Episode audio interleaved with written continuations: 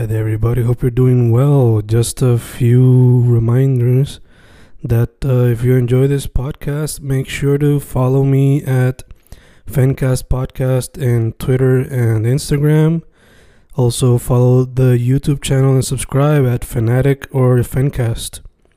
Spotify, if you can, also follow the podcast. Meanwhile, si les gusta o le interesaría saber sobre mi poesía, poetry, poetría, you can follow me at Fen Correa at Facebook, Instagram, uh, Twitter, Spotify, Bandcamp. And if you want to buy my books in physical form, you can also look for them in Amazon. Just write Fernando Correa Gonzalez and they should appear. Once again, for the podcast, Fancast or Fancast Podcast en Instagram y Twitter, and YouTube bajo el nombre Fanatic o Fencast. Y si le interesa mi poesía, poetría, poetry, Fen Correa en Facebook, Instagram, Twitter, Spotify, Bandcamp y en Amazon bajo Fernando Correa González. With all that being said, enjoy the interview. Thank you.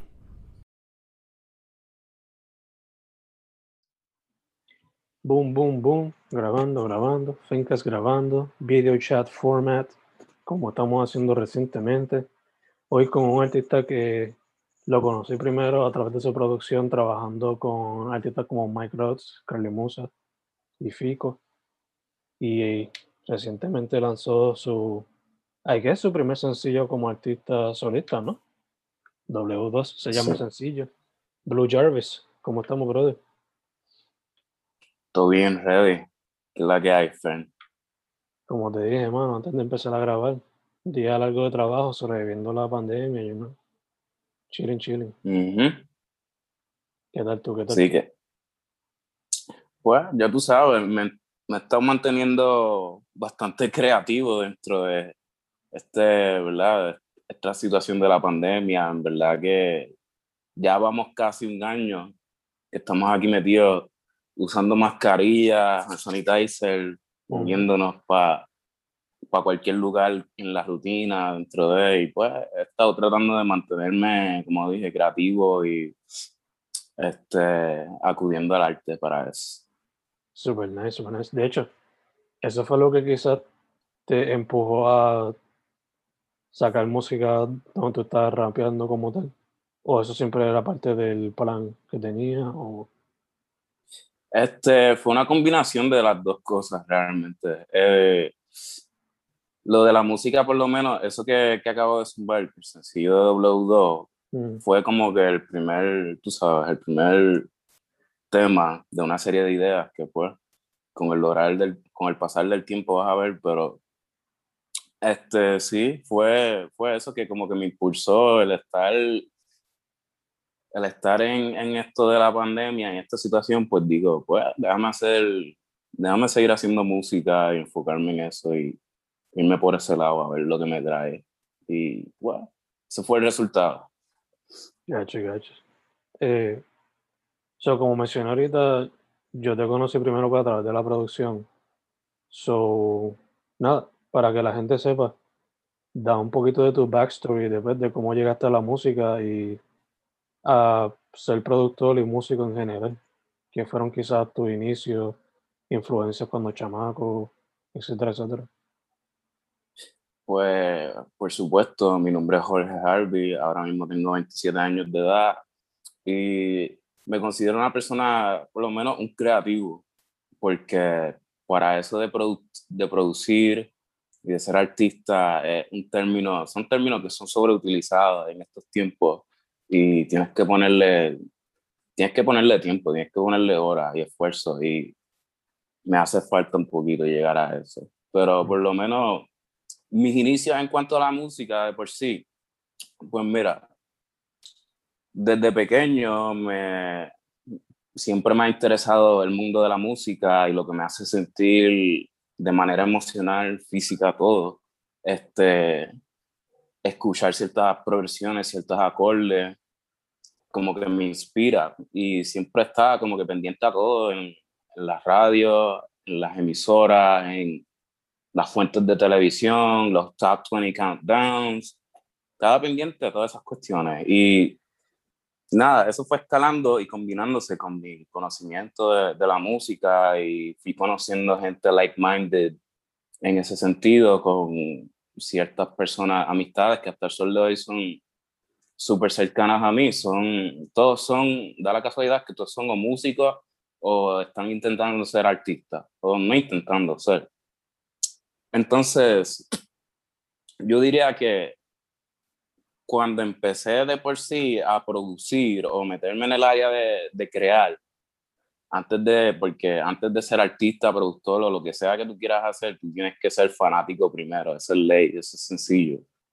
Pues antes de todo eso, yo, yo diría que fue como para el 2012-2013 que empecé, empecé a escuchar mucho, mucho, una diversidad de género y estudiar no tan solo el hip hop y el rap de, los 90, para esa época de, de, de los 90, que si aquí en Puerto Rico o en Estados Unidos, sino que empecé a escuchar también una variedad de música en cuanto a jazz, bossa nova, eh, reggae, dancehall, un montón de géneros, este, rock alternativo, indie, eh, house, techno.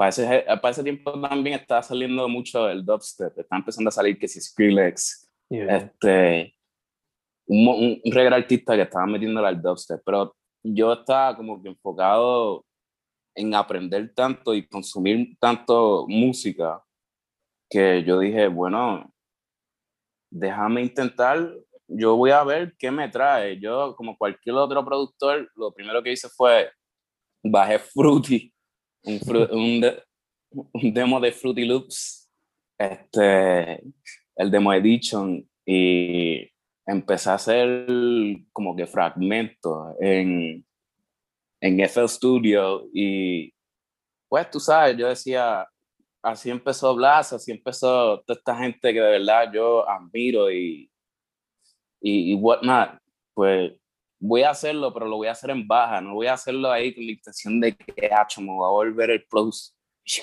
Nada, simplemente fue que me, me dio con, con empezar como un hobby y luego de eso yo empezó, tú sabes, con, cuando a ti te apasiona algo y tú de verdad estás obsesionado con algo, pues tú sigues ahí indagando, te vuelves bien curioso y como que, ¿qué es esto? ¿Cómo funciona esto? ¿Cómo hace esto? ¿Cómo?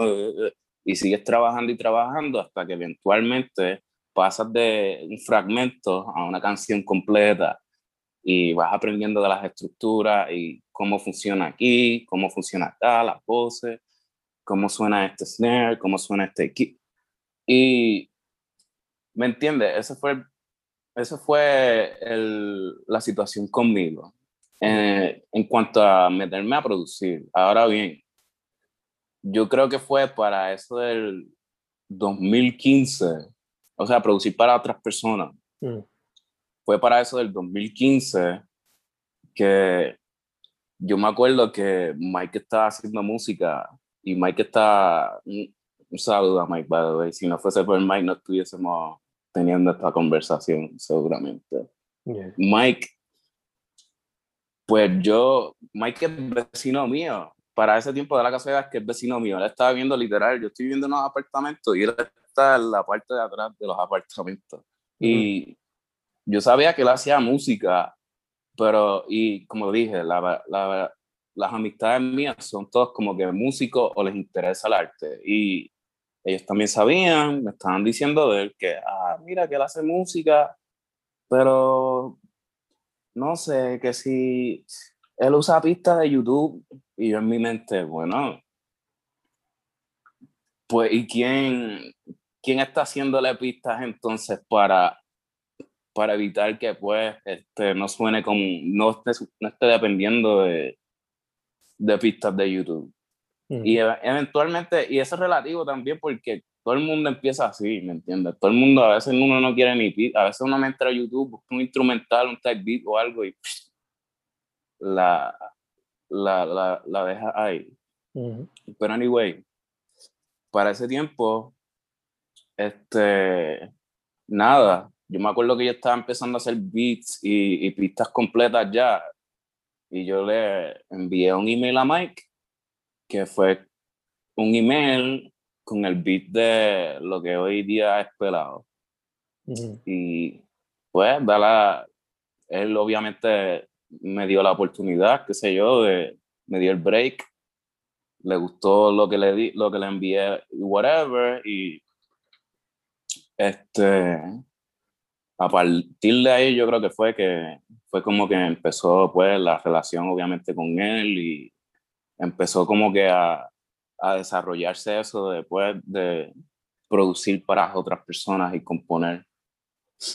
Gacho, gacho. Eh, sé que pues, por lo menos de mi parte yo sé que Mike ha sido como que con uno de los que más ha colaborado, pero hay algunos con los cuales todavía no has tenido la oportunidad, pero te gustaría colaborar con ellos o con ellas. Ahora mismo tú dices en la escena. Sí, de la escena. Pues de la escena, ahora mismo, este, actualmente no estoy ni pendiente, no estoy pendiente de la escena, ni estoy pendiente a, a colaborar, porque estoy, no sé, estoy en un proceso que quiero sacar unas ideas así mm.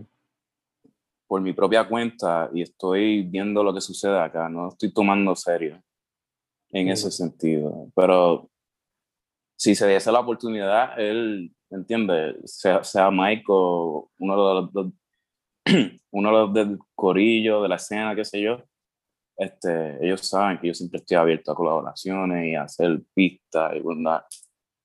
Super nice, super nice. Me dice que estás trabajando ideas propias y mencionaste varios de los géneros que estabas escuchando back in the day, que asumo que el día de hoy todavía está como que aunque sea randomly en Spotify escucha, te pregunto, ¿te verías en el futuro explorando alguno de esos otros géneros, como decir house o bossa nova, etcétera, en tu propia música? Este, pues diría que no, no es necesario porque por lo menos la música, el tipo de música que yo hago es bastante, es una, es fusión, es fusión esencialmente y yo incorporo, yo me aseguro de incorporar varios de esos elementos, de esas canciones que a mí me gustan, de ese género, de tal género, que pues no es necesariamente, no tiene un nombre, pero conscientemente está formando la canción o la idea, porque me gusta como quien dice, sacar una jeringuilla, pegarla en bossa nova y, y después inyectarla a lo que estoy haciendo y darle ese feel si acaso es eso lo que yo quiero hacer. Pero tampoco me deniego, si, como dije, si aparece la oportunidad, yo estoy abierto a colaboraciones. Super nice, super nice. Este, ya que mencionaste algunos de los géneros, eh, algunos artistas en específico que tú dirías que te inspiraron back in the day o que te inspiran hoy día. Sí, tengo uno por aquí no sé si lo ve. No, no sé. Ese fue Lo ve. ese, es uno. Ese es uno de los, de los muchos que me inspiran. Este, Pharrell Williams. Está Kanye West, que pues, de hecho, se hizo billonario. Creo que 6.6 billones se hizo. De Yeezy. Graba el Eloy. Qué clase, qué clase joyita, ¿verdad? Pues, anyway. Está pelado, está pelado. Este, chipito. Pues entonces, entonces, Pharrell, Kanye, porque yo escuché, creciendo, escuché mucho hip hop, mucho rap. Y eso es de la sección de producción. Está producción, está rap, está. O sea, yo tengo una lista demasiada. Tengo. Estoy tratando de pensar. Tengo Kevin Parker, de Tammy Pala. ese, es el, ese, es el, duro de duros. Este, Esperanza Spalding, que es una cantante de jazz. Yes. Con el, con el bajo, le mete súper cabrón. Esa tipa me inspira y me enseña bastante. Eh, literal, eh, obviamente de aquí, de Puerto Rico, la, la, lista también es extensa. DJ Blast, puedo empezar por ahí. Clásico. Este, DJ Blast Sandunguero, básicamente sopleteó toda mi infancia y la tuya de seguro. Me acuerdo. es responsable por varias, varias, este, ¿cómo es que se dice eso? Varios embarazos a temprana edad. Obligado. Eh, DJ Blast Sandunguero, este, Lady Polaco, diablo. Él hizo Estoritito, Father, Looney Tunes y Noriega. ¿Quién más? La lista es extensa, puedo estar horas ahí. Y eso solamente en reggaetón, eso en producción.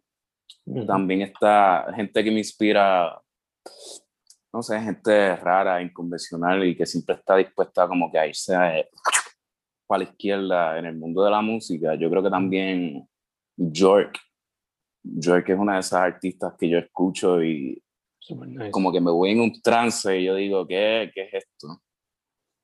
Y definitivamente me inspira. Eh, Andre 3000, cultura profética. Sí, que son varios. Me imagino que también hasta Flying Lotus. Eh, fíjate, yo no le doy mucho oído a Flying Lotus. Yo tengo panas que de verdad escuchan Flying Lotus y eso, y son fanáticos, pero no. O sea, los respeto, pero no. Si acaso, de todo ese corillo, de, porque él salió para eso del 2012, yo diría que más bien este, Tyler. Okay. Tyler de Creator. Sí, sí, de The Future. Bueno, algún día se pueden reunir, pero pues yo no, no Que de hecho yo siempre he soñado que él haga un proyecto con Lil Wayne donde él haga los beats y Lil Wayne sea el que rapee. Porque creo que en Flower Boy, que William Wayne se tira un freestyle sobre un beat de Tyler. Diablo, sí, que, que duró, dura como un minuto, pero esas son de las canciones que tú quieres que dure como lo hubiese hecho 98 barras. Sí, exacto. Algo así, aunque sea un mixtape, yo no sé, un EP, estaría par de chulo de ellos dos juntos. ¿Verdad que sí? So, W2 es sencillo nuevo. Dijiste que tiene nuevas ideas. So, esto eventualmente será como que varios sencillos eh, soltados al azar o espera sacar un EP, algo más grande. ¿Cuál es en realidad, en realidad eh, es, el, es al azar y en realidad son demos. Mm. Porque, como te dije, yo estoy tratando de mantenerme creativo. Eh, estoy como que en una zona libre de compromiso de por sí. No estoy produciendo para otros, no estoy componiendo para otros. Simplemente lo que se me ocurra y lo que quiera decir, si es que quiero decir algo, si no, zumbo lo que sea, instrumental, pero la idea es expresar, expresar, pues, expresarme y, mantenerme creativo. Y hasta ahora es eso, estoy al azar. De hecho, esta W2 era algo que tú tenías ya escrito hace tiempito y era cuestión de meterle mano más sólido y después soltarlo? ¿O fue que te salió al momento? ¿Cómo fue el proceso creativo detrás de eso? Pues W2 fue literal, lo escribí un día y lo solté el otro. Mm. Hice, todo, hice todo de cantazo y no. Este, el proceso creativo fue, fue inspirado por lo que digo en la canción. Es como que este, estaba en un, en un punto en mi vida donde estaba, o sea, estaba trabajando, estaba en un trabajo que de verdad no me gustaba y no, no sentía, yo decía, ¿qué día tres hago aquí parado? ¿Qué estoy haciendo? Como muchos de los artistas y productores actualmente se encuentran oceando por lo suyo para suplir sus carreras, suplir su, ¿me entiendes? Sus ideas y su gear, porque nada de eso es de gratis. Pero estaba en un punto que como que decía que yo, que yo, que yo hago aquí parado con lo que yo sé, que tiene, esto me hace feliz, en verdad esto me llena. Y obviamente la respuesta era no. Y de ahí, a partir de ahí, este, hago lo que siempre hago. Me expresé, me expresé en, en canción, empecé a escribir, seguí por ahí para abajo y yo creo que hice el beat primero y después escribí y decidí soltarlo al aire libre y ver qué pasa. Gacho, gacho. Por lo que has visto, ¿cómo ha sido la recepción del proyecto? regular. Regular, no le he dado promo.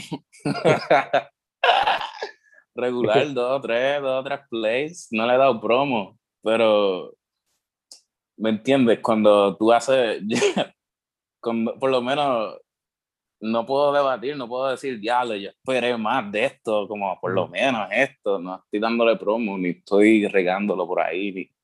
So, para mí la recepción ha sido regular, pero como dije, es el inicio de una serie de ideas que voy a seguir por ahí, para abajo, expresando, whatever, tirando. Y nada, este, a ver cómo, a ver lo que sucede. Yo por lo que veo, por lo que llevamos en la conversación, eh, quizás me estoy acelerando a, a, describirte, pero veo que eres como que Frank Ocean en el sentido de low key, como que no drama whatsoever, simplemente let me do my thing y move on. Is that, is that a good assumption or is that, o me estoy adelantando a lo que estoy diciendo? No necesariamente, y saludo a y respeto a Frank Ocean, en verdad ese tipo, todavía me acuerdo del, del outro de freaking Pyramids, mm. cuando, cuando, sale, hace la transición y después sale ya, no, no, no, y John Mayer también lo metió cabrón en esa canción. Pero, anyway, este, sí, me considero una, por lo menos yo siempre me considero una persona low key, en baja, y no es a propósito, ¿me entiendes? Porque estás teniendo la conversación conmigo y estás notando que puedo hablar, puedo expresarme. Es mm. simplemente que, no sé, yo, yo siempre he sido así como que reservado, introvertido en la mía, en mi propio mundo. Y... Exacto, exacto. En cuanto a la música, prefiero dejar que lo que yo, dejar que lo que yo haga hable más que yo, ¿me entiendes? Que el arte hable más que uno. Porque a veces la gente se envuelve, hay ciertos artistas que tú los ves en el género de rap, no en, lo, en, lo, en la escena, sino que en rap como tal, ahora mismo. Que tú los ves que hablan y hablan y hablan. Y a la hora, la verdad, nada de lo que están diciendo las canciones, como que no, no sé, no, no va con lo que te están diciendo en las entrevistas y en ciertas cosas. Pero anyway, el punto es que sí, sí, me considero bastante low key dentro de. Gacho, gacho. En verdad que super nice. Conectamos en ese sentido, por lo menos. A mí, a veces explico lo que escribo y eso, pero me gusta más que lo hago, lo dejo, lo suelto y ya, para adelante, vamos para el próximo cuando salga. Sí, y yo he notado, yo he notado también que tú eres, porque tú eres escritor, ¿no? Yeah. Tú eres este, periodista. Tú, ¿A ti te gusta escribir más de lo que te gusta hablar? O sea, ¿te expresas mejor escribiendo al contrario de hablar? Pues yo periodismo como tal no lo hago hace, hace tiempito, pero creo que escribo más poesía de lo que hablo hablando claro. Por lo menos. Por lo menos cuando hablo más, bueno, ya, por ejemplo, si lo vamos a comparar con esto, por ejemplo, yo soy la persona que te escribe en vez de enviarte un voice. Vamos a ponerlo así. sí. Y pues eso a veces pues se, se, deja abierto para interpretación porque a veces la gente lee una cosa de una manera errónea. Pero, I don't know, por lo menos a mí me gusta escribirme. So, bien ¿Verdad que sí? Eh, Somos dos. Eh, so, te iba a preguntar, lo meten mayormente la música, pero ¿hay algún otro medio artístico que has explorado o que te gustaría explorar? Esa es excelente pregunta. Medios artísticos que me gustan. Mira, yo soy, mi corazón está en el mundo artístico, no tan solo en, en la música. La gente que, por ejemplo, lo que acabas de mencionar, la poesía, a mí me encanta la poesía, a mí me, me encanta y me fascina el arte de cualquier tipo. La gente que pinta, yo la respeto y la admiro porque yo para pintar, si tú me ves pintando de verdad, voy, me vas a ver flaco y todo demacrado porque voy a pasar hambre. Verdad no tengo el don para hacer eso, pero lo mismo que ellos hacen de manera estética, lo hago yo de manera audiovisual. So que como que no lo sé hacer, pero entiendo de dónde, porque es un proceso, es como que automáticamente tú te paras, qué sé yo, te, te surge una idea, te blanquea, tienes un canvas y vas creando en el proceso este, lo que sea que tengas en tu mente, lo tienes que volver real. Y es un proceso bastante terapéutico y para mucha gente es difícil. Para, lo que, para el artista quizás sea fácil, pero para otras personas que de verdad no tienen ese don y ese talento, lo ven y es como que, diablo, este tipo en verdad hizo la Mona Lisa. Pues, anyway, un medio artístico que me gustaría explorar, yo diría que este, escribir, escribir en un futuro un libro y si es posible actuar. Yo diría que esos son los únicos dos medios que, y no, no, no necesariamente actuar, sino que pertenecer a, a algún tipo de cortometraje o lo que mm. sea. Pero esos serían los únicos dos medios que pues vienen a mi mente ahora. Escribir un libro y ya. ¿El libro sería poesía o cuento o novela? es posible es posible que sea más bien una autobiografía o este, si no es una autobiografía, este, una, una recolección de, de experiencias y vivencias que pues he tenido en mi vida, que de verdad pienso que mucha gente, disculpa, mucha gente podría interesarse en leer. Y nada, posiblemente incluir varios escritos de canciones o de poesía, porque también me gusta, como tú dijiste ahorita, también me gusta escribir poesía a veces más de lo que hablo. Mm. Y puede que incluya eso, puede que incluya unos dibujitos o diseños. So, sí, vendría siendo de eso. Sí, quizás un trabajo, o sea, el canvas sería el libro, pero sería más un proyecto multimedia, lo más probable. Eso así. Super nice, super nice. Este, mano, eh, estamos casi cerrando, pero para que la gente sepa tu social media, para que la gente sepa. ¿Y dónde puede conseguir la música? Pues, por lo menos en la red social me puedes encontrar en Twitter at Blue Harvey, me puedes encontrar en Instagram at es Blue Harvey. Eh, creo que tú me vas a toquear en, en la entrevista, ¿verdad? Yes, yes, y en cuanto a música, pues me, pueden conseguir en SoundCloud, en Spotify, como Blue Harvey, en cualquier tipo de plataforma digital. Perfect, perfect. Ahora, mano, saliendo para preguntas más fun, laid back.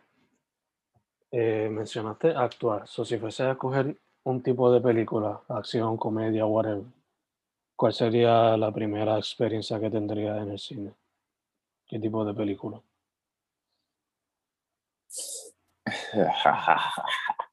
yo diría, yo, yo diría, yo diría ninguna de esas tres. Iría por misterio mm. o drama, pero más bien misterio y sci-fi. Posiblemente. Super nice, super nice. Entonces, si tuvieses que hacerle el soundtrack o el score a alguna película, serie o videojuego, ¿a cuál sería? Diablo, esta película. Esa pregunta Si quieres, uno de cada uno. Si quieres, uno de cada uno. Eso es, exacto, eso es lo que estoy pensando. Dijiste serie, película, y videojuego. Exacto, exacto. Pues si se, si se trata de hacer soundtrack para una serie, definitivamente me gustaría hacer un soundtrack para American Horror Story. Super nice, super nice. un poco macabro, ¿verdad? Pero el, el, estilo de sonidos que ellos incorporan en la, en, la serie y como que, por lo menos el intro que tú lo escuches, es como que un ruido bien extraño.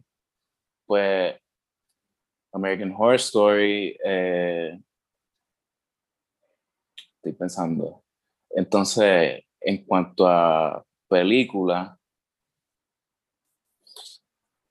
hmm, diría que estoy entre Drive del 2011 mm. y Blade Runner 2049. Super nice, super nice. Esas dos películas. Next level, next level. Son, son sendas movies. Y entonces, en cuanto a videojuegos,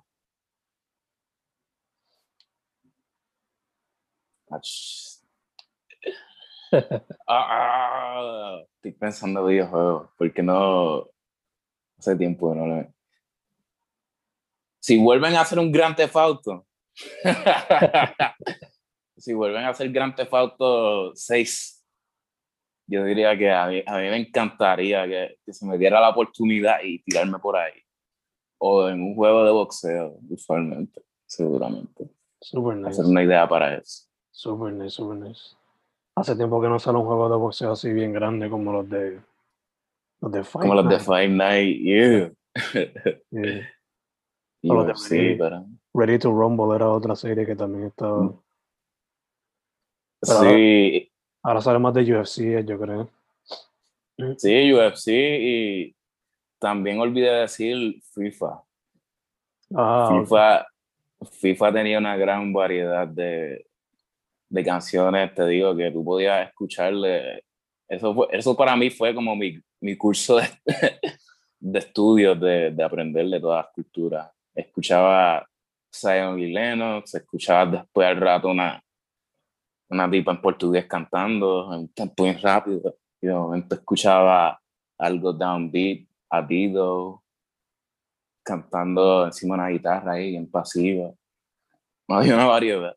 Eso que FIFA también puede ser incluido. Sí, fíjate, los juegos de deporte siempre son algunos que tienen los mejores soundtracks, por eso mismo por la variedad.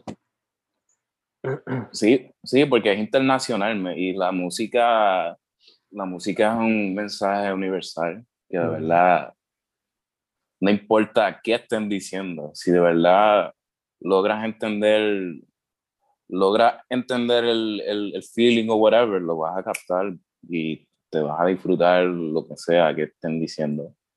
O lo que sea que quieren, lo que quieran transmitir, por lo menos. Exacto, exacto. De hecho, mencionaste FIFA y GTA, son perfecta introducción a tener un gusto musical variado, extremadamente variado, diría yo. Porque GTA por cada estación creo que tienen como 15 canciones diferentes, ¿verdad? Algo así. Sí, GTA tiene, a mí me encanta GTA porque GTA es una sátira, pero es, es tan preciso como leen todo y nos tienen estudiado en ese juego. Pues anyway, tienen, exacto, tienen estaciones de todos lados. Yo me acuerdo que la última estación, por lo menos el último juego de GTA, GTA 5, yo escuchaba mucho Worldwide FM. Y tú mencionaste Flying Lotus. Él, tenía una canción con una tipa ahí que sonaba bien dura, ponían, tú sabes, ponían canciones de todo tipo ahí, este, mayormente de Europa, whatever. Tenían canciones de reggae, tenían canciones de fucking los 90 para cuando estaba Dr. Dre, NWA. Super nice. Que... Por eso es que yo le doy follow cuando ponen los playlists en Spotify, GTA playlist, pues rapidito. Sí. O los de Tony Hawk, también rapidito. Diablo, Tony Hawk. ¡Yeah! si hacen otro juego de Tony Hawk, en verdad que eso también va a ser un viaje, porque ¿te acuerdas de American Wasteland y de Project 8? Yo tenía, yo tenía Underground 1, 2, y creo que el último que jugué fue Wasteland, de hecho, ya. Yeah. Yeah, Underground. Que ya había Ahí, varios, sí, que tú, que por cierto, te pregunto yo a ti, sé, sé que vamos a hacer ya mismo, pero te pregunto yo a ti, ¿qué, ¿cuáles son tus artistas favoritos y tus géneros favoritos? Género favorito. Yo diría que los, los top two, sin, sin duda alguna, son el punk y el hip hop. Pero a cada rato me estoy tratando de expandir más y bueno. Cuando digo punk y hip hop me refiero como que la jama. Porque está el hardcore, está este, el pop punk, etcétera, etcétera, etcétera. Y el hip hop, pues, boom bap, trap, todo lo que haya por ahí para abajo. Hasta el jazz rap, el electronic rap, todo eso. Lo-fi. El lo-fi, exacto. Pero ahora en estos días he estado escuchando Bossa Nova, de hecho. Eh, ¿Qué, ar- qué artista? ella se llama, déjame buscarla, ya que estamos hablando de esto. Se llama Bebel Gilberto. Se llama. la- Sí. Eh, en estos días, como también los playlists que yo hago son como que tratando de escuchar la discografía entera de artistas y la escucho poco a poco, porque si no me muero. Pues en estos días estaba escuchando poco a poco la de Queen, poco a poco Alice Cooper, eh, un poquito David Bowie, un poquito Cerati, Diablo, Cerati. eh, Todo. Eh, MF Doom es algo que siempre lo tengo en repeat. Em, Matthew. Tengo un playlist de jazz ahí que lo pongo cuando voy a trabajar con cosas del trabajo. Eh, y en verdad, si fuésemos a poner un género, no un género, pero pues, sabes que a veces dividen los géneros por música de X país. Pues la música que más consumo de X país pues sería puertorriqueña, porque lo más que escucho es lo de la cena. So, eso es lo más que, que escucho, I guess. Pero, yeah. Esa es la que hay, bro. Esa es la que hay. Está ready. Astrud, Astrud Gilberto, Bebel Gilberto, toda esa clase. Yo no sé qué. En verdad, tú lees la historia del Bossa Nova, tú escuchas la música y te vas a un viaje, porque te vas a un viaje, pero tú lees la historia, si sacas Mm. un tiempito y de cómo eso surgió, después que pues pasó obviamente el revolut de la guerra, de las guerras mundiales y todos esos papelones y pues vino este tipo que sí, Antonio Carlos Jobim y dijo, Acho, y yo trajo un corillo juntos, se sentaron y empezaron a, qué sé yo, a hacer, a hacer ideas, no había ego, no había este problema ni revoluciones, era todo el mundo como que unidos para una causa más grande que ellos. Ujú. Y eso fue lo que creó el wave de Bossa Nova y todo el mundo haciendo música, todo el mundo para esa época hacía canciones cabronas, todo. Astro, Astro Gilberto, tú escuchas los álbumes de ellos y Antonio Carlos Jobim, Bebel. ¿Quién más te escucha así de Bossa Nova? Yo sé que está Marcos Valle. Hagan de pensar, hace tiempo no escucho. That's okay, that's okay. Mm, but anyway, anyway, este, tienes buenos gustos, excelente. Gracias. Bossa Nova. Y entonces, en cuanto a punk, a punk rock, lo- los géneros, los géneros que mencionaste, sí, tú, yo tampoco voy a asumir mucho de ti, pero veo que como que no, yo te, yo te haría más ti que no estás inclinado al pop punk ni el ska punk que ese de los 2000, que si de Simple Plan y Good Charlotte, tú eres más como que para los 60 o, ¿no? O Sex Pistols, me, quizá. crié, me crié con el pop punk ese de Son 41, Blink, etcétera. Pero mientras uno va creciendo utilizando el internet, pues uno busca lo, de dónde nació y toda la cuestión. So, sí, hubo, tuve mi tiempo de Sex Pistols, pero me gusta más cuando me gusta más el punk de Washington, porque la escena de ahí, como mucho, mucho, muchas bandas punk y eso, pues bien DIY, bien hecho acá en la casa, y bien, por lo menos la escena de DC, tratan de documentarse, tratan de documentar lo que está pasando. So, surgió hasta cierto punto por necesidad, como que no lo escuchaban, solo los panas se estaban grabando ellos mismos, se documentaban ellos mismos a través de revistas, sacándose fotos. So, yeah. Y de ahí también surgió lo que es el straight edge, el, pensar este de, de no fumar, no beber, que también yo lo practico. Eh, claro, van a haber mosh pits, porque van a haber mosh pits. Pero, yeah, más, más sí, hardcore, a veces me gusta. Hay bandas que están saliendo ahora que me gustan bastante, que son post-punk. Eh, Idols, eh, yo creo que es mi favorita de lo que está saliendo. Pero bandas que son como que punk, mezclado con noise, como Danciego, que es de aquí, me encanta. Porque son canciones que duran como un minuto y medio y el mosh pit está súper intenso.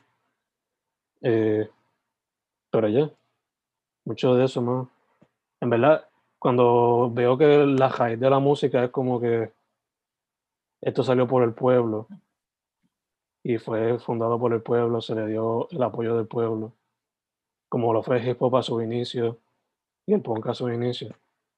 Pues eso es lo que más muchas veces me inclina a la música.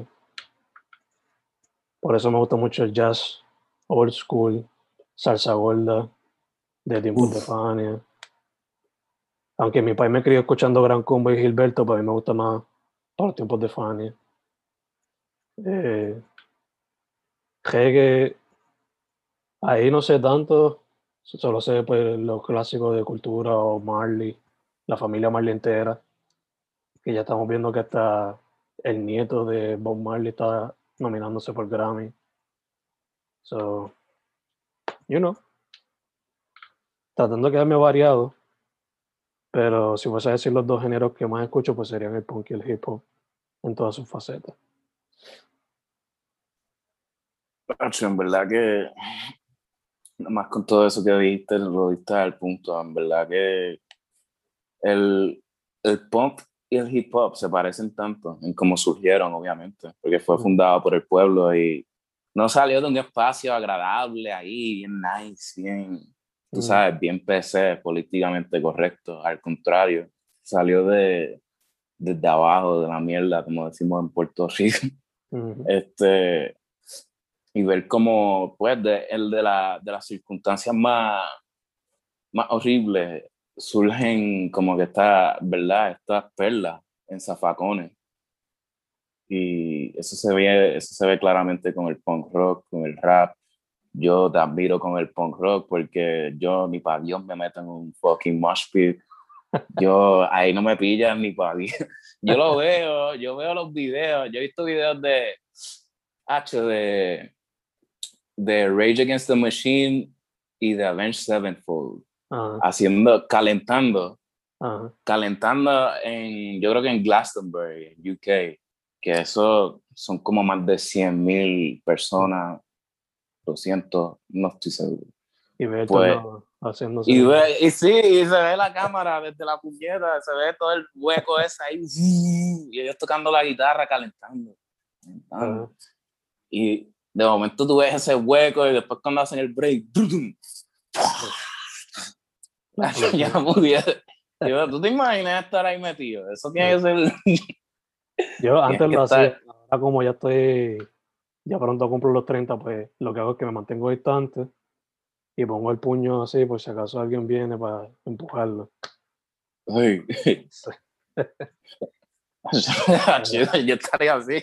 Dale, deja que llegue el puente. Deja que llegue el puente. Pues entonces, este, sí, el, el rap, el hip hop, en verdad, obviamente, como surge te digo, no hay nada como, como escuchar todo eso desde, desde el principio, estudiarlo y mantenerse variado, como tú dices. Escuchar, ah, me dijiste ahorita Boom, que falleció también, eso, Mm, ese tipo le metía, le metía fuerte con el flow de él, con Madlib, mm, este, el hip hop y el rap. Te digo, lo es todo. Yo me acuerdo con la, la primera vez que escuché, porque yo me crié también escuchando, yo me crié aquí en, en Puerto Rico. Este, nací en Estados Unidos, pero me crié aquí, mi familia es de aquí completamente. Yo me crié aquí. Como para eso del 2002, 2003, yo estaba en tercer grado mm, y no había celulares para ese tiempo, no habían, este, no teníamos YouTube, YouTube salió en 2005. Pues éramos chiquitos expuestos a, a lo que estaba a tu alrededor. Yo me acuerdo que salía a las tiendas a comprar merienda y salía, qué sé yo, un punto 8, un Ford Focus ahí. y escuchabas, qué sé yo, escuchabas, esa, por- eso por lo menos era la manera en que yo descubría música, o si no, estabas en, en, estabas en carro de, de un primo tuyo o, o de alguien y ellos ponían un CD nuevo de lo, de lo más que estaba saliendo reciente y escuchaba música así, escuchaba por lo menos el reggaetón. Entonces, en cuanto a salsa, y también me acuerdo que descubrí este, géneros como salsa. eh,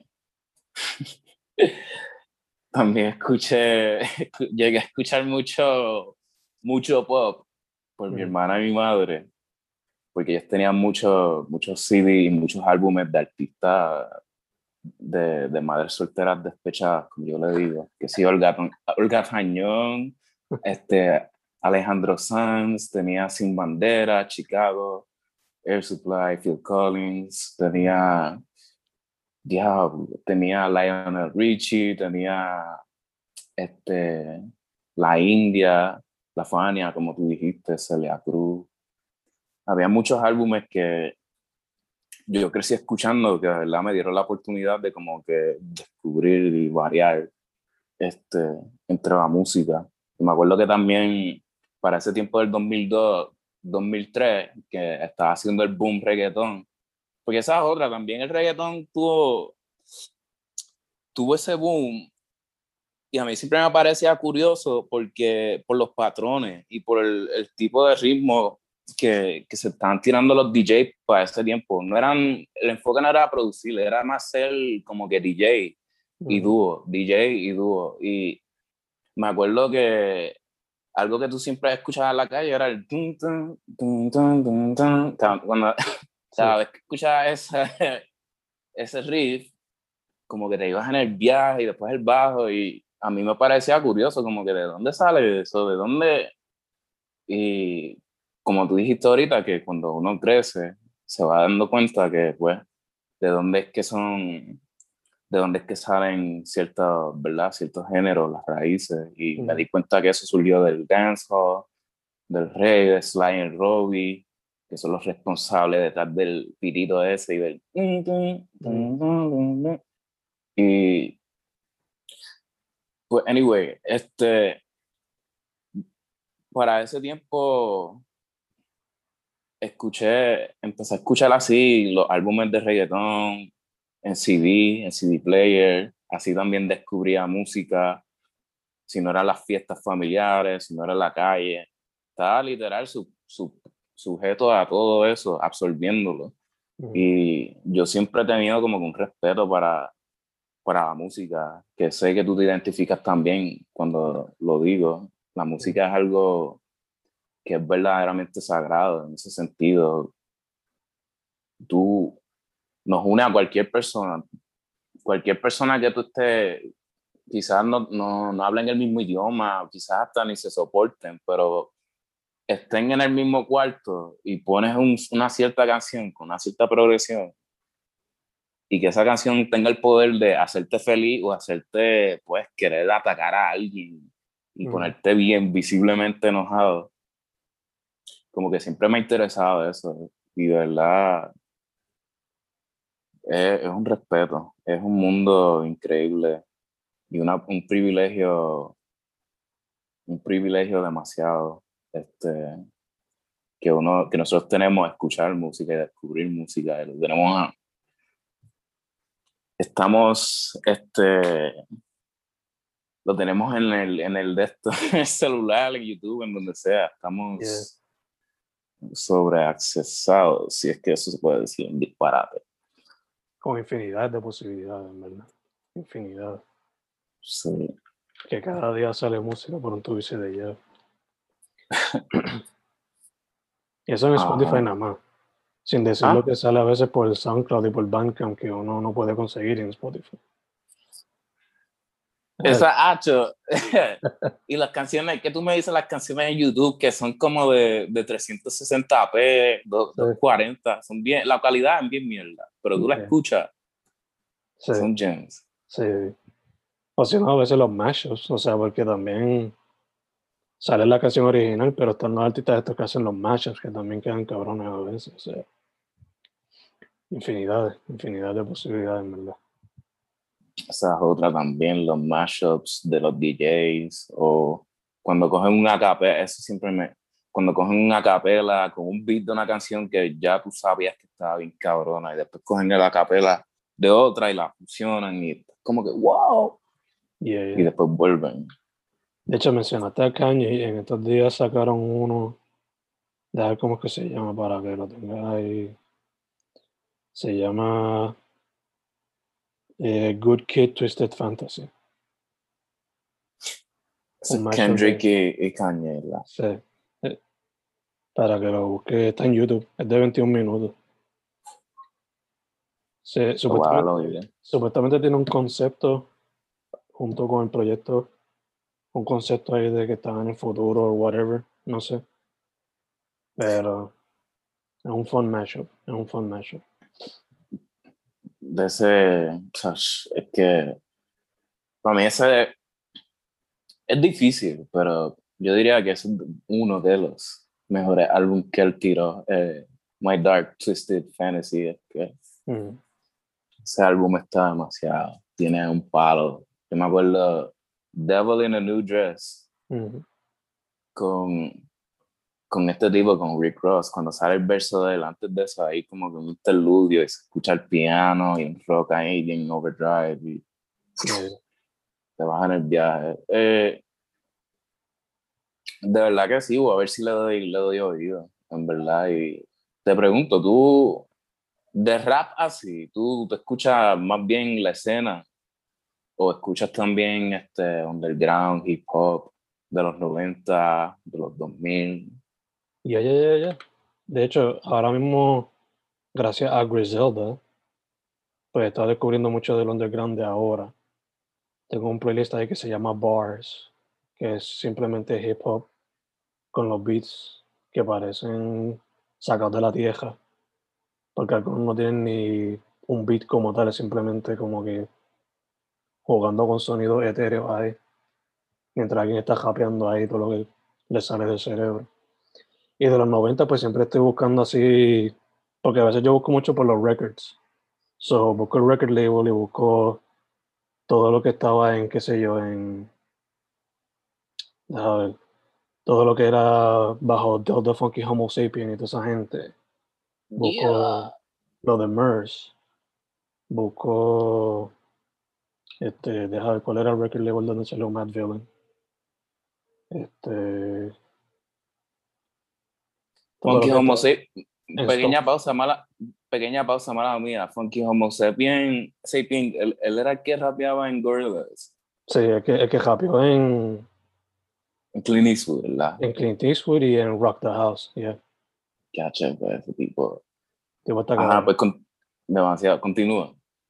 Pero así como que, como dije, a veces busco el record label y como sé que son artistas independientes lo que hay ahí, pues busco lo que hay ahí eh, Stone's Throw es un buen record label que me gusta buscar a veces.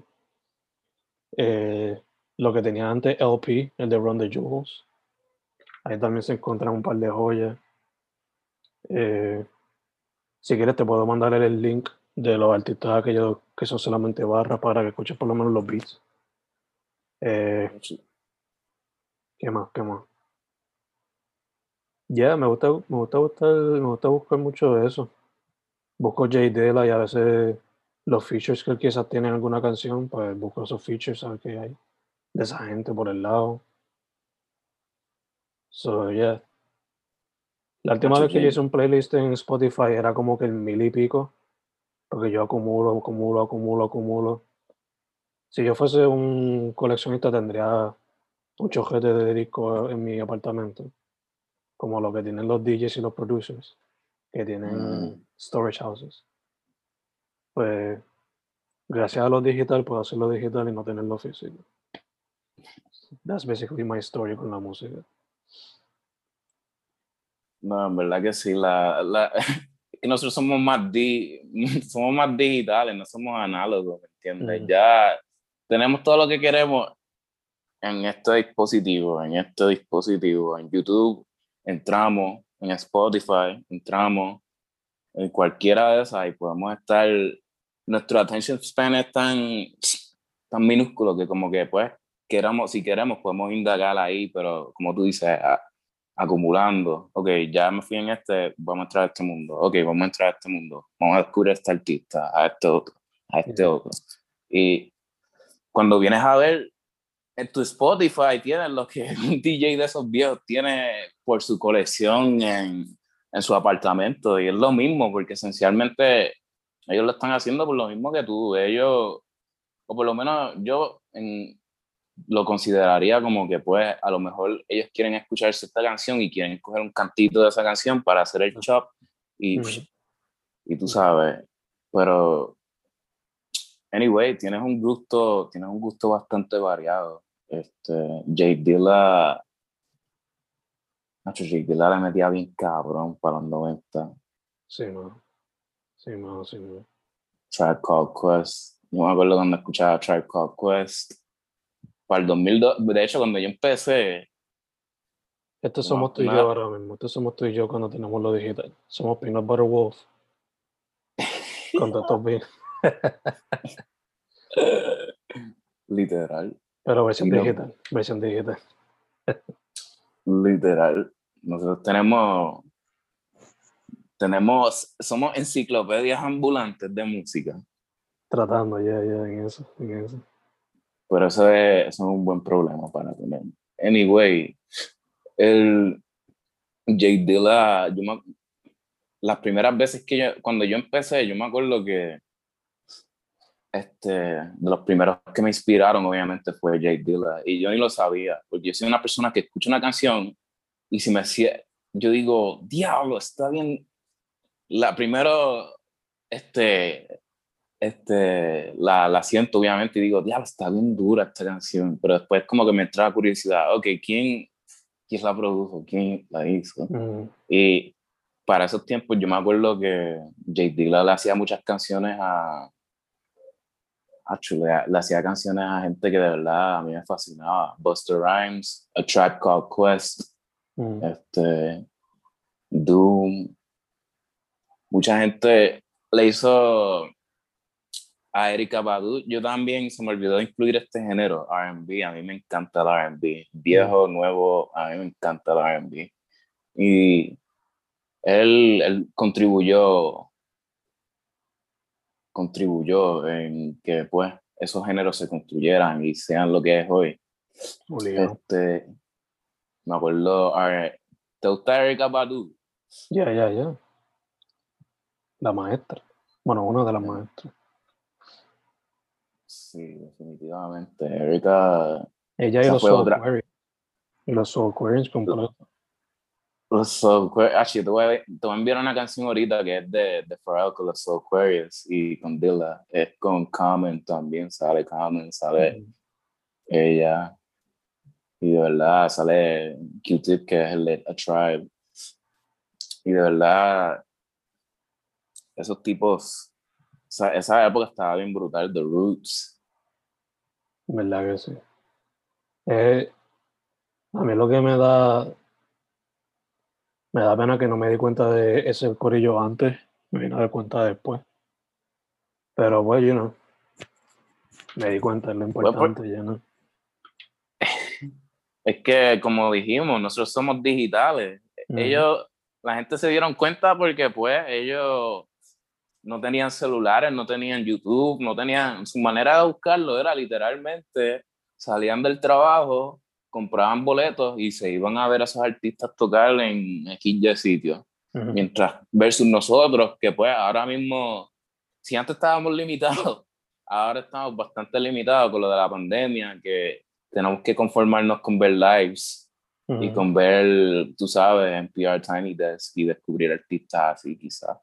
Eso que todo el mundo y a veces, no sé, a veces también es bueno descubrir a un artista, no necesariamente en su etapa inicial, sino que descubrirlo ya, es decir, que esté en su cuarto álbum y tú digas, diablo, ¿quién es esta persona? Yo quiero saber quién es esta persona y cómo cambió a través de los años. Y después lo revisitas y como que comparas y contrastas y ves la evolución y te hacen, no sé, te hace valorar más al artista versus pues viéndolo desde el principio y como que viendo la evolución así, whatnot. Yeah, De hecho, mencionaste ahorita de cómo descubriste otro artista por haber chequeado lo que estaba behind the scenes. Así fue como yo descubrí a Doom, porque en noveno grado me regalaron Demon Days de Gorillaz. Él sale en November Has Come. Y él no sale credited como un feature. Tú tienes que buscar en las líneas, en la, credits del librito y ahí es donde está su nombre. es como que, ah, su diablo, este cabrón se viste como Doctor Doom de Marvel y japea sobre lo que le sale la gana. Y también hace referencia a Godzilla y a comic books y a películas. Vamos para allá. Y ya para ese entonces ya había sacado como. esa, ya la había sacado como cuatro discos cuando salió ese de Demon Days, como MF Doom como tal sin contar lo que había sacado con, con, ay, con el corillo de su hermano cuando tocaban en los 90 y 90s y 80s. Pero, y además, en verdad, a veces eso también, como que a veces en el cuarto disco es bueno como que, esto está cabrón, let me go back. Ahí me pasó con Kendrick, yo supe de con Good Kid, Mad City, I had to go back y descubrir el gesto. Kanye sabía de él por, porque fue Gold Digger, pero no me llamó la atención hasta Dark Twisted Fantasy, que fue cuando me voló la mente. Y me puse a descubrir todo lo del pasado, aunque me crié técnicamente con los hits, como la canción que tenía con T-Pain para el tiempo de Graduation y, y las gafas que se veían entre las líneas. Los ojos. so, you know. En verdad, en verdad es cierto lo que dice. A veces es bueno descubrirlo en el cuarto disco a veces es bueno descubrirlo al principio, a veces es bueno descubrirlo en los credits del librito como se hacía antes. O si no, ahora en los features cuando uno busca en Spotify o whatever. Sí, que la evolución de todo artista es distinto, porque eso. Y tú, tú descubres, tú los descubres según va progresando en tu vida y qué sé yo. Hoy te sientes así como hoy te sientes con ganas de escuchar MF Doom, pero quizás el año que viene, qué sé yo, a través de ciertas experiencias de tu vida que de verdad no escuchas Doom y no, no, no resuena con quien tú eres en ese tiempo. Mm. So, también escuchar a un artista tarde, también es, lo bueno es que a lo mejor a esta mayoría de edad versus tú de chamaco, tú, de chamaco no tenías la capacidad ni tenías la habilidad de entender lo que estaban diciendo, quizás estabas capeando por el flow nada más, pero ahora de adulto escuchas la letra y dices, diablo, este cabrón de verdad estaba poniendo. Y Doom, Doom era de esas personas, por lo menos que esos raperos que si tú lo escuchas, porque el tiempo ha cambiado ahora, los tiempos, uno no se puede rehusar si eres artista o si eres no necesariamente si eres artista, productor, si eres, uno siempre tiene que estar adepto al cambio y a, pues, trascender con, con lo que ocurra, pero este, ahora mismo los tiempos han cambiado en la música y todo está más bien basado en flow y en cómo se siente una canción versus lo que estás diciendo. Y por lo menos Doom es de esos artistas que, pues, si de verdad te gusta la letra, el liriqueo y lo que, un, lo que alguien quiere sopletear, ese tipo nunca te va a defraudar. No, no te va a defraudar. Porque él lo tenía todo. Él tenía flow, más tenía. caía en tiempo, más podía decirte. Contar un rey de historias ahí por ahí para abajo y hacer que todo caiga perfecto en paquete. Tipo, era una bestia. Y si, y si querías pichar la letra, pues escuchabas los beats, porque también te soltaba los instrumentales. También que esa era otra, porque él hacía, esa otra, él era underground full y a mí me encantaba eso. Ah, yo lo vine a descubrir, pues eso, el, bueno, cuando yo tenía, yo también lo descubrí tarde, lo descubrí como para el 2012-2013, que vendría siendo mi primer año de universidad, segundo, que empecé a, a, verdad a escuchar me dio como una obsesión. Yo, yo soy así, yo, soy todo o nada. Y cuando me da con algo, me da con algo. Y para ese tiempo me dio con escuchar esa, esa tiempo, ese, esa era de, esto de, de hip hop. De hip hop, de Golden Age, actually.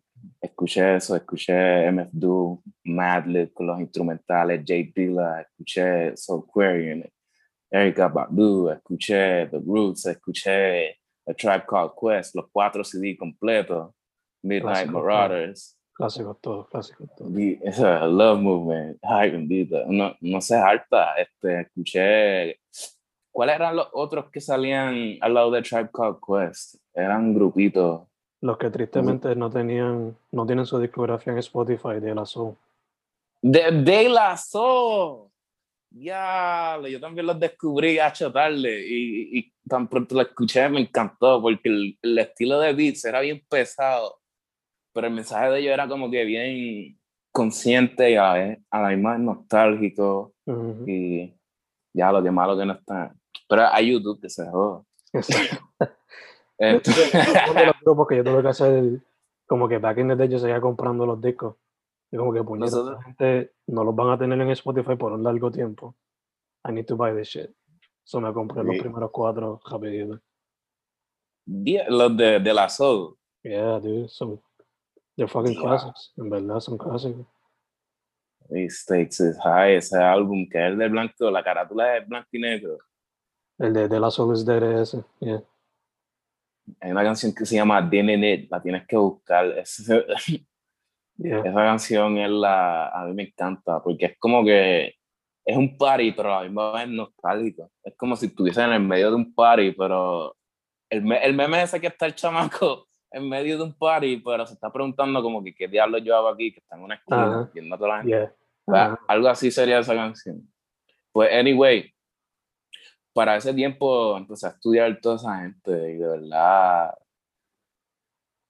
descubrir esos artistas, estarle, es lo mejor que uno puede hacer, porque uno, uno no tiene, tú de chamaco quizás, a lo mejor está, qué sé yo, la, era, la, la época era distinta, y era, tus gustos eran distintos, y estabas escuchando que sí, estabas escuchando los clásicos de Guitar Hero que para ese tiempo salieron, como estaba bien pegado eso, estaba bien pegado. Sí, estaba escuchando Kanye, que me entiendes, no te iba a dar con, no te iban a dar ganas de escuchar eso del freaking 90. Ahora que tienes el tiempo, pues. Exacto. De hecho, eh, mencionando de la son, los que yo tengo son Three Feet High, de la Soul is Dead, Volume Mindstein, que es underrated as fuck, y Stakes is High. Eh, de hecho, asumo que tú igual que yo lo descubriste con Gorillaz, esa gente también. Con la canción este Feel Good, que ellos saben en esa canción. No, mano, ah. Don't stop, get it, get it. Ahí, ahí. Exacto, exacto. Diablo, yo hace tiempo no escuchaba esa canción. Este, yo no sabía que ellos salían en esa canción. ¿En dónde salen? ¿En qué parte? El feature, el feature de Japero, ahí, esos son ellos dos. Bueno, son dos de los tres, ¿verdad? Don't stop, get it, get it. Exacto. Esos son ellos, esos son ellos. Que se aprendí algo nuevo. Yo creo que- pues, Yo creo que ellos y Snoop Dogg son los raperos que han sido más. que han salido en múltiples discos con Gorillaz, de hecho. Pero. Acho, es que Gorillaz, yo me acuerdo la primera vez que yo escuché Gorillaz y fue para ese mismo, te digo, el 2002 fue un año de música que, por lo menos para mí, por- porque yo era chamaco, éramos todos chamacos para ese tiempo y tú creciste, me imagino que para la misma época, ya para los 30. Pues yo me acuerdo la primera vez que escuché los, los Gorillaz fue 19-2000. mm, ¿Te acuerdas de esa canción?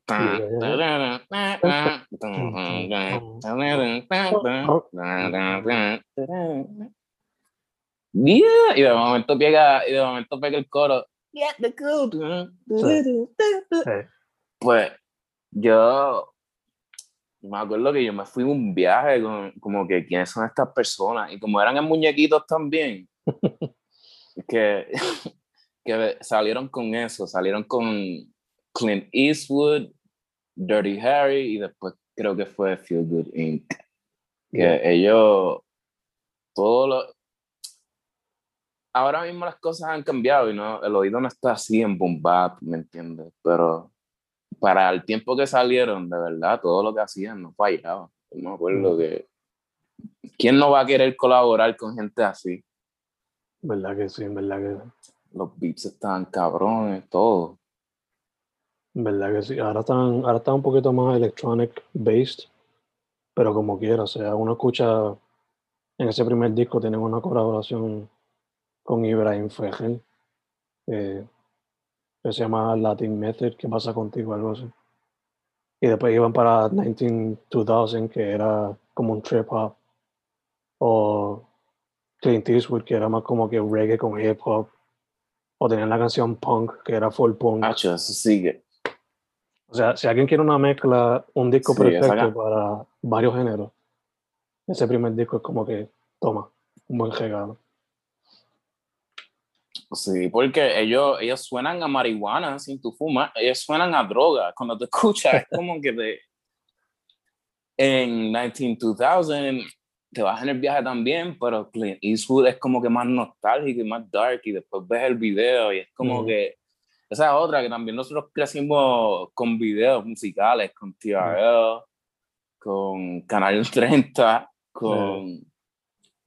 Crecimos viendo videos y viendo estos artistas ahí, que ya ahora todo es más streaming based, tú sabes, hay artistas que ti- tiran videos, pero esta era es más auditiva, pues los videos también como que impulsaban esas canciones y le, esas canciones y le daban más el feel. So, Gorillaz eran bastante ver- versátiles. Te pregunto, te pregunto, ¿tú escuchabas de pop español? ¿Qué tú me decías?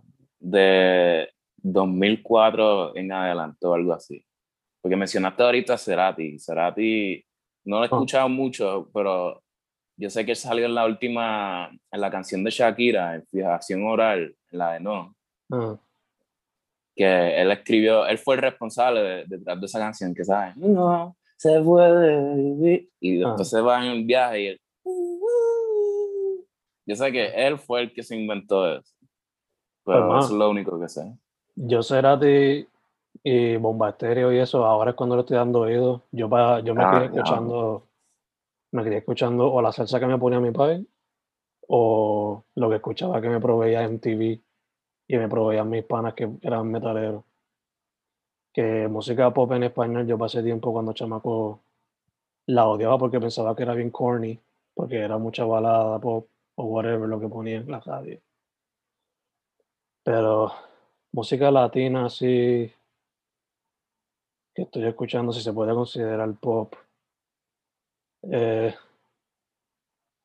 de aquellos tiempos, de aquellos tiempos, pues yo tengo un playlist aquí de Selena que quiero escuchar su música para ver por qué es que tan, para ver por qué su impacto. Eh, no son necesariamente pop, pero los fabulosos Cadillac, quiero escuchar su discografía para ver qué es la que hay. You know, como que como me enfoqué tanto en música que yo descubría o que me enseñaban, pues quiero revisit todo eso que yo piché porque decía, estos son, son corny pop, corny pop shit, que no me interesa. So, en verdad que no tengo mucho que decirte de la pop latino de aquel entonces o de ahora. Que... Porque Yeah. o, o cuando no escuchaba música de MTV o, no, o el metal que me daban mis panas o la salsa de papi, me iba para MySpace y buscaba la música de la escena de aquí. A ver qué había. Dios, no se veía ni por MySpace. Yo me acuerdo de MySpace. Hace tiempo que no. Este. Ya, lo- yo sé que de la escena aquí hay palas y tú estás, tú estás en Mayagüez ahora, ¿verdad? Yo soy original de Sabana Grande, San Germán, pero me tuve que mudar para Carolina, man. Ah, para. Carolina. Sí, por work reasons. Oh, ok. Mm. Este, pero tú. So que siempre has estado ahí en Carolina. No, Carolina yo estoy desde que empezó la pandemia. Oh, ok. Pero en dónde. fue- Toda la vida fue el oeste o el southwest. Ah, ok.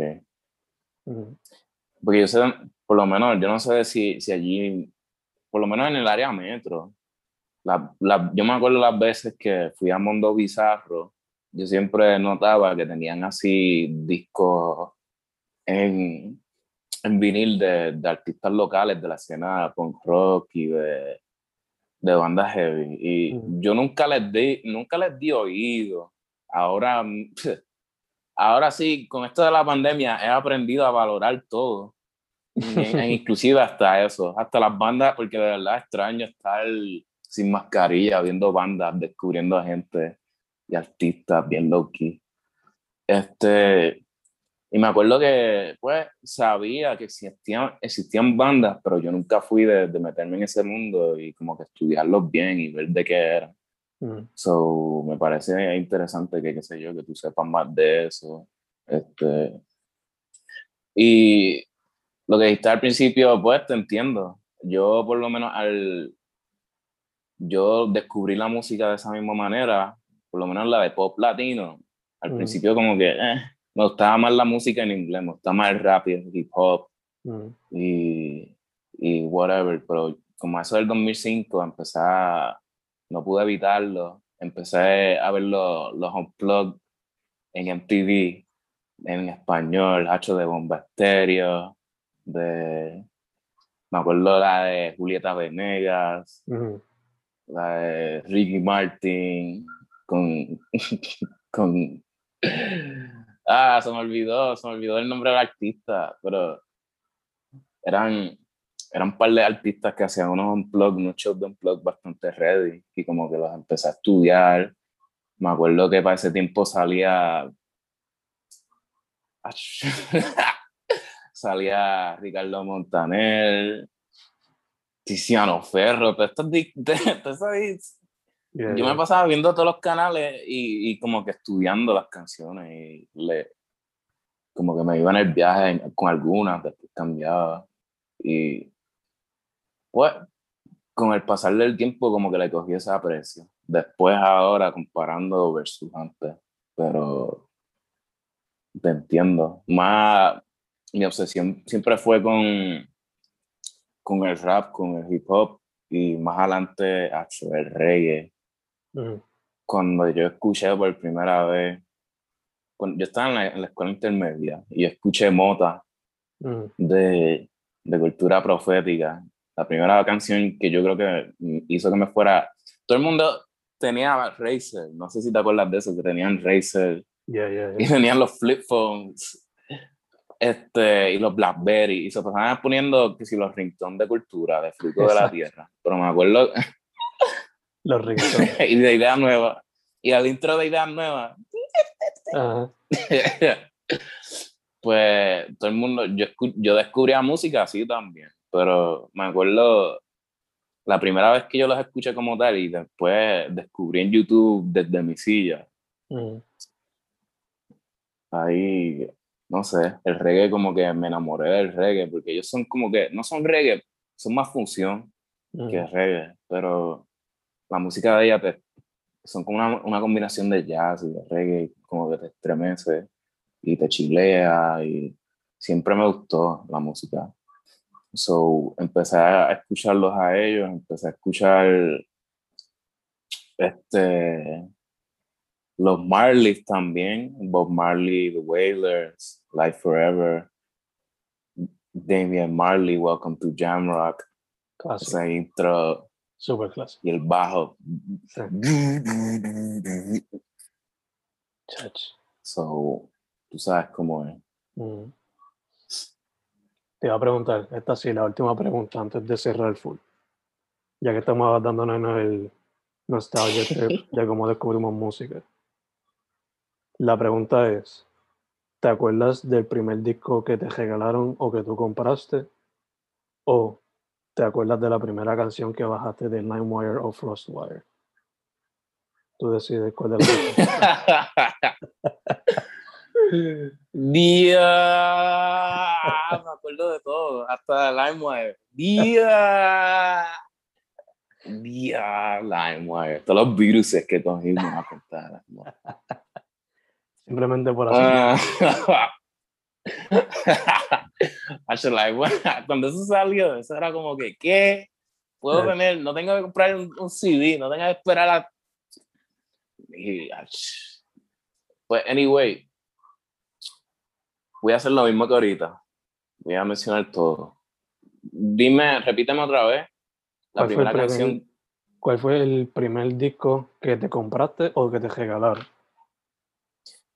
Pues el primer disco que yo me compré fue La Conspiración 2 de, de, de Rafi Pina, Pina Records. Es un CD de reggaetón que salió para eso del 2003, si no me equivoco, con Liti Polaco, el estelar OG Black y Master Joe, eh, Don Chesina, Nicky Jam, no me acuerdo quién más sale la historia tras eso fue que alguien, un chamaquito en la escuela estaba haciendo CD y a mí me regalaban, a mí me daban chavos para comprar merienda. Y mm. me acuerdo que estuve tres días exactos sin escondiendo, guardé esos chavos, los escondí, no comí merienda, nada más para comprar ese CD. Y entonces cuando tenía el dinero, le dije, mira, grábame el CD, porque para ese tiempo se, se hacían los CD pirateados, CD player, ¿te acuerdas? No. es como ahora, no es como ahora. So, antes, pues, anyway, este, le, le, le, dije que me hiciera el CD y me lo hizo. Se lo compré. Y me acuerdo que tan pronto yo cogí ese CD y lo puse y escuché el intro, Ah, yo dije, eh, fue un clase de viaje porque es como que no sé, hay algo, hay algo con la música. Anyway, taco interno. Pues entonces, el CD que me regalaron, el primer CD que me regalaron, que yo me acuerde, increíble pero cierto, mira si la vida es rara, fue de Justified Justified de Justin Timberlake. Mm. Y Justin Timber, y ese CD completo lo produjo nada más y nada menos que Mr. Williams. Mr. Williams. Que inicialmente era para Michael Jackson, pero pichó para el. mala de Michael Jackson. Pero anyway, esos fueron los dos CDs que compré y me regalaron. ¿Cuál era la otra pregunta? ¿Cuál fue la primera canción que te bajaste por LimeWire o Frostwire, que tú te acuerdes.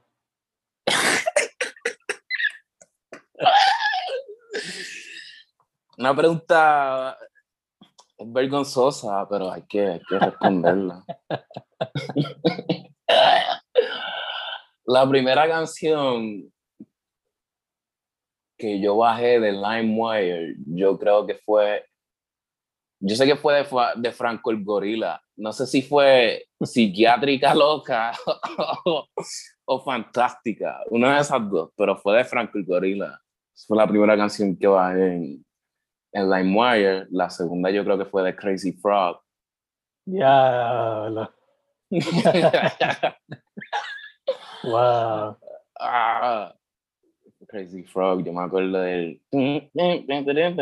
Ah, Entonces, después de eso, no volví a usar LimeWire porque me trancó la computadora y me la llena de virus, o tuve que entrar a flowhat.net. ya, y nada, esas, fue, esas fueron las canciones que... wow. Yo, primer disco que me regalaron fue el soundtrack de la primera película de Pokémon. Primer disco que compré.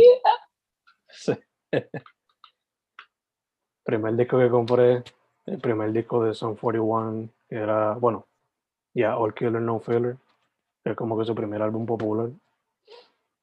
Y creo que la primera canción que bajé por LimeWire fue algo de ACDC o algo así. Fue una banda esa de los 80, pero no me acuerdo qué fue exactamente. Porque estaba como que juqueado con esas bandas así de los 80, con Sun Roses, ACDC, Def Leppard, etcétera, etcétera. Pero Sí. esa es la trayectoria, esa es la trayectoria. Sí, que tu librería de, de SoundCloud parecía un rack de Hot Topic, esencialmente. Sí, Estaba llena, estaba fuleteada. ese era, ese era mi LimeWire, así mismo, así mismo. ACDC, Back in Black, lo metían, lo metían heavy. Y bueno, sí. Again, Blue, ¿dónde te consiguen a ti y la música? Pues me consigue en Spotify y SoundCloud, me consigue en Blue Harvey y en las redes sociales, en Instagram me consigues como es Blue Harvey o el Blue Harvey, perdón. Y en Twitter me consigues como at Blue Harvey, pero Perfect, perfect. Como él lo mencionó, Blue Harvest, brother, gracias por decir que sí. Segundo, take care. you Blue know. J, nada, gracias a ti, gracias a ti por apoyar a todos los artistas y a toda la gente que está en la escena, ¿me entiendes? Le estás dando exposición a un montón de gente buena y de verdad estás haciendo lo que estás haciendo vale en la comunidad, así que gracias a ti. Gracias a ti, man, gracias a ti. Nada, también take care en lo que salimos de esta cuestión, you know, alcoholito, mascarilla, etcétera. Stay hydrated, man. Stay hydrated. Sí, obligado que sí. Sí. Blue Harvest o Blue Jarvis. Yeah. Thank you once again, man. Thank you once again. Gracias a ti, nos vemos. Y Peace.